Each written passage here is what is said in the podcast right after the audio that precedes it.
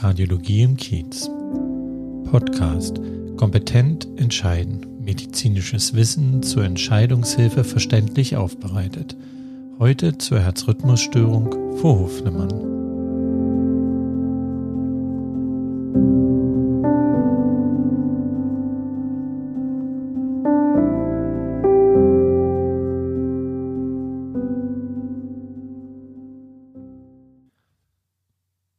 Vorflimmern ist charakterisiert durch ein sehr schnelles und chaotisches Schlagen der Vorhöfe. Diese schlagen im Vorhofflimmern vier bis sechs Mal pro Sekunde. Etwas, was so schnell schlägt, schlägt nicht mehr im engeren Sinne.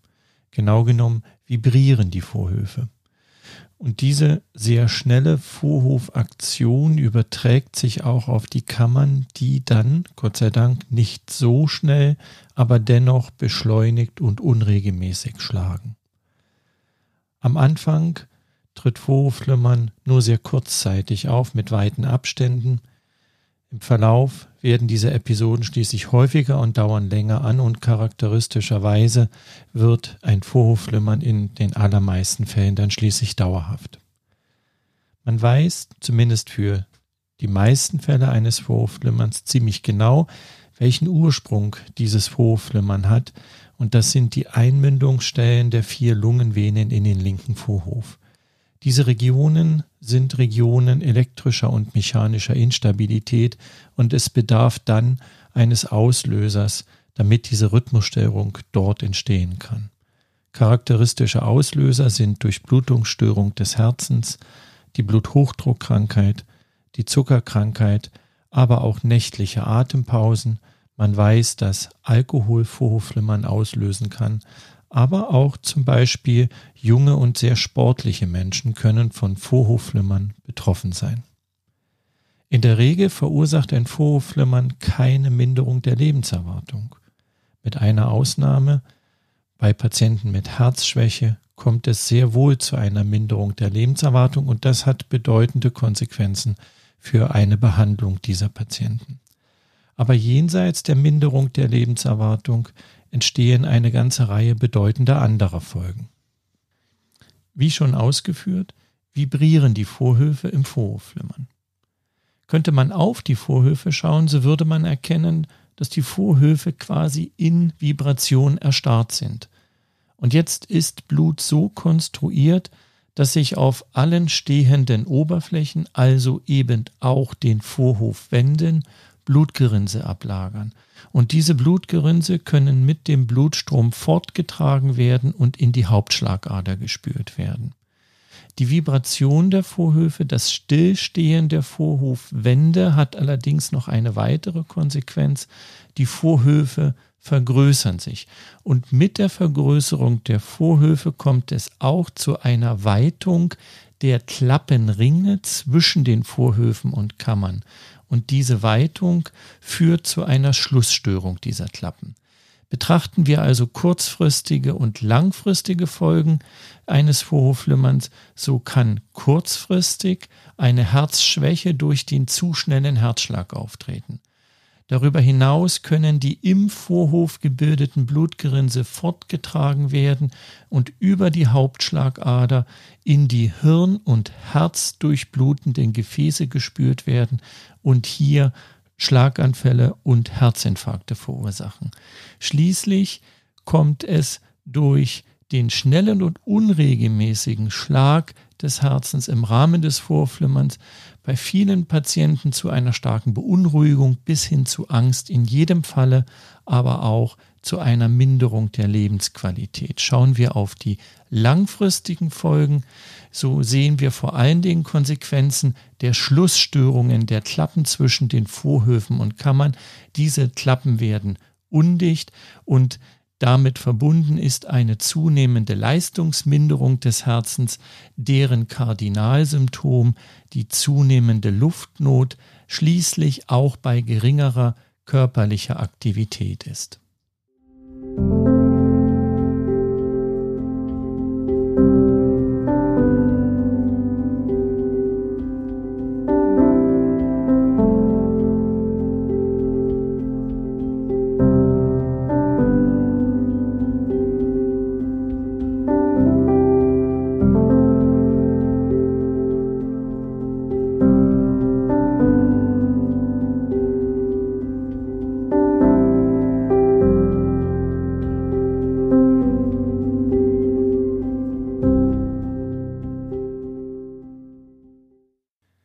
Zur Behandlung eines Vorflummerns muss man sich zwischen zwei grundsätzlichen Strategien entscheiden. Erstens Wiederherstellung und Erhalt eines normalen Herzrhythmus. Zweitens Akzeptanz des Vorflimmerns und Begrenzung der Herzschlagrate. Ganz unabhängig von der letztlich gewählten Strategie ist in der Regel eine Blutgerinnungshemmung erforderlich. Die Wiederherstellung und der Erhalt eines normalen Herzrhythmus ist bei Herzschwäche die Strategie der ersten Wahl, denn bei der Herzschwäche kann ein Vorhofflimmern lebenszeitbegrenzend sein. Aber auch unabhängig von einer Herzschwäche kann die Wiederherstellung eines normalen Herzrhythmus sinnvoll sein, denn damit ist der langfristige Erhalt der Leistungsfähigkeit besser sichergestellt. Aber es gibt für diese Strategie ein enges Entscheidungsfenster. Denn wenn ein Vorhofflimmern Monate oder gar Jahre durchgehend bestanden hat, dann ist die Wiederherstellung und der Erhalt eines normalen Herzrhythmus häufig nicht mehr möglich. Die Begrenzung der Herzschlagrate unter Akzeptanz des Vorhofflimmerns dient zunächst der Besserung des Befindens, aber auch zum Schutz vor einer Herzschwäche bei einem zu schnellen Herzschlag. Unabhängig von der letztendlich gewählten Strategie erfolgt in der Regel eine Blutgerinnungshemmung. Die Durchführung einer Blutgerinnungshemmung erfolgt immer nach Risikoabschätzung, bei der das Schlaganfallrisiko gegen ein Blutungsrisiko abgewogen wird. Und bei überwiegendem Schlaganfallrisiko wird dann die Blutgerinnungshemmung eingeleitet. Die Blutgerinnungshemmung erfolgt mit Medikamenten, Tabletten und die bekanntesten Medikamente sind die sogenannten Vitamin K-Gegenspieler. Diese Medikamente sind seit Jahrzehnten etabliert, zuverlässig, haben aber den Nachteil, dass die Dosierung individuell erfolgt und das wiederum macht es erforderlich, dass alle zwei bis vier Wochen eine Kontrolle der Blutgerinnungshemmung mittels Laboruntersuchung erfolgen muss. Das kann entweder durch den Hausarzt erfolgen oder auch durch Selbstkontrolle. Das ist aufwendig, für sich genommen ein Nachteil, aber im Falle von Operationen oder Unfällen durchaus auch vorteilhaft, weil eben das Ausmaß der Blutgerinnungshemmung exakt gemessen werden kann. Neue blutgerinnungshemmende Medikamente machen diese regelmäßige Kontrolle nicht mehr erforderlich. Ihre Einnahme ist sehr viel komfortabler, sie sind vergleichbar sicher, aber im Falle von Operationen oder Unfällen ist es auch schwieriger, das Ausmaß der Blutgerinnungshemmung konkret zu messen. Ist das Blutungsrisiko zu hoch, aber gleichzeitig auch das Schlaganfallrisiko inakzeptabel, dann gibt es die Möglichkeit zu einem sogenannten Vorhofohrverschluss. Das Vorhofohr ist eine Aussackung des linken Vorhofs, in welchem sich bevorzugt Blutgerinnsel bilden. Und dieses Vorhofohr kann man in einem minimalinvasiven Eingriff einer Herzkatheteruntersuchung quasi zustöpseln. Die Anwendung dieses Verfahrens ist aber immer eine Einzelfallentscheidung. Und die Blutgerinnungshemmung durch Medikamente ist ganz klar das Standardverfahren mit dem besten Risiko-Nutzen-Profil. Wird als grundsätzliche Behandlungsstrategie die Wiederherstellung und der Erhalt eines normalen Herzrhythmus gewählt, so ist der Startpunkt für diese Behandlungsstrategie in der Regel eine elektrische Kardioversion. Bei der elektrischen Kardioversion wird das Herz durch einen gezielt abgegebenen Elektroschock, natürlich beim schlafenden Patienten, elektrisch abgeschaltet. Und das Herz ist genial konstruiert. Der herzeigene biologische Schrittmacher hat eine Zwangsanschaltung und dieser Schrittmacher etabliert nach der Zwangsabschaltung durch die elektrische Kardioversion in der Regel einen normalen Herzrhythmus. Zur Vorbereitung auf diese Behandlung ist in der Regel ein Herzultraschall über die Speiseröhre erforderlich. Diese Ultraschalluntersuchung bildet den Vorhof besonders exakt ab, so genau, dass sogar Blutgerinse im Vorhof identifiziert werden können und erst bei Abwesenheit von Blutgerinnsen im Vorhof kann man die elektrische Kardioversion durchführen. Nachfolgend erfolgt dann mit Hilfe von Medikamenten die Vorbeugung eines Rückfalls in das Vorhofflimmern. Nachfolgend muss dann zwischen verschiedenen weiteren Wegen zum Erhalt des Rhythmus entschieden werden.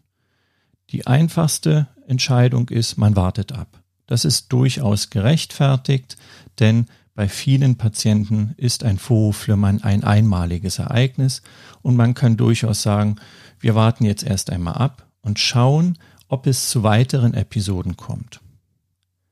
Eine Alternative bei hohem Rückfallrisiko oder bereits eingetretenem Rückfall ist die Verwendung einer Notfallpille, also eines Medikamentes, das sich ein betroffener Patient selber im Falle eines Falles verabreichen kann. Diese Medikamente sind gut verträglich, es gibt aber für die Anwendung dieser Medikamente Grundvoraussetzungen. Eine Grundvoraussetzung ist, dass man sicher bemerkt, dass ein Vorhofflimmern auftritt. Das ist durchaus nicht bei allen Betroffenen der Fall. Eine zweite Voraussetzung für die Verwendung einer Notfallpille ist der sichere Ausschluss einer Durchblutungsstörung des Herzens. Sind beide Dinge gegeben, ist die Verwendung einer Notfallpille eine durchaus auch über lange Zeit mögliche Behandlungsform. Ganz grundsätzlich kann ein Vorhofflimmern aber auch angegangen werden, indem man versucht, mit Hilfe eines minimalinvasiven Eingriffes, einer sogenannten elektrophysiologischen Untersuchung, die Quelle des Vorhofflimmerns selber auszuschalten. Dabei werden diese Regionen in einer einer Herzkatheteruntersuchung ähnlichen Behandlung entweder punktuell erhitzt oder eingefroren und dort bilden sich dann Narben und Narben wirken am Herzen wie Isolatoren um Kabel herum. Dadurch wird die Rhythmusstörung Vorhofflimmern entweder unterdrückt oder eingesperrt. Damit kann man eine dauerhafte Freiheit vom Vorhofflimmern erreichen. Gegenüber der Behandlungsstrategie einer Wiederherstellung und des Erhalts eines normalen Herzrhythmus hat die zweite Behandlungsstrategie die Begrenzung der Herzschlagrate unter Akzeptanz des Vorhofflimmerns einen entscheidenden Vorteil. Sie ist sehr viel einfacher, denn sie ist im Wesentlichen eine Medikamentenbehandlung. Und die hierzu in der Regel verwendeten Medikamente, Beta-Blocker, sind langfristig gut verträglich und sehr, sehr zuverlässig, beziehungsweise nebenwirkungsarm. Nur im Ausnahmefall, wenn Beta-Blocker nicht wirken, werden weitere Medikamente eingesetzt. Diese haben dann unter Umständen ein schlechteres Nebenwirkungsprofil und machen regelmäßige Augen- und Lungenfachärztliche Kontrollen erforderlich. So einfach diese Strategie ist, hat sie langfristig gesehen aber auch einen bedeutenden Nachteil. Denn die schon erwähnten strukturellen Veränderungen im Bereich der Herzvorhöfe und die zunehmenden Schlussstörungen der Klappen zwischen Herzvorhöfen und Kammern bedingen letztlich eine zunehmende Leistungsminderung. Und bei der Wahl dieser Strategie, Begrenzung der Herzschlagrate, unter Akzeptanz des Vorflimmerns muss diese zunehmende Leistungsminderung letztlich akzeptiert werden. Wichtig ist auch, häufig ist diese Strategie unumkehrbar, denn ein jahrelang auftretendes Vorhofflimmern kann häufig nicht wieder in einen normalen Herzrhythmus überführt werden. Ich möchte das Gesagte zusammenfassen. Abgesehen von Patienten mit Herzschwäche führt ein Vorhofflimmern zu keiner Minderung der Lebenserwartung.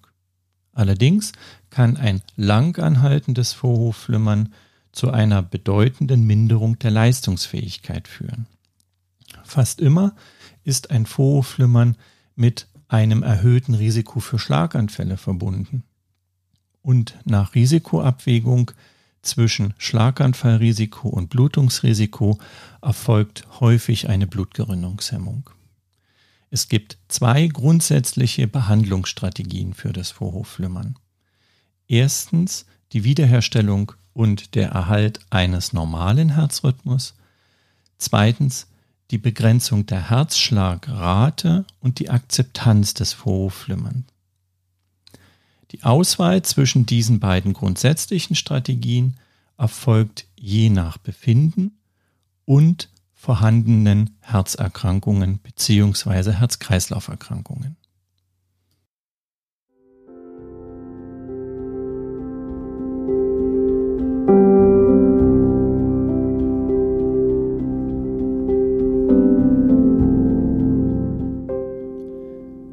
Kardiologie im Kiez. Podcast. Kompetent entscheiden. Medizinisches Wissen zur Meinungsbildung und Entscheidungshilfe verständlich aufbereitet. Herzlichen Dank für Ihr Interesse und bleiben Sie gesund.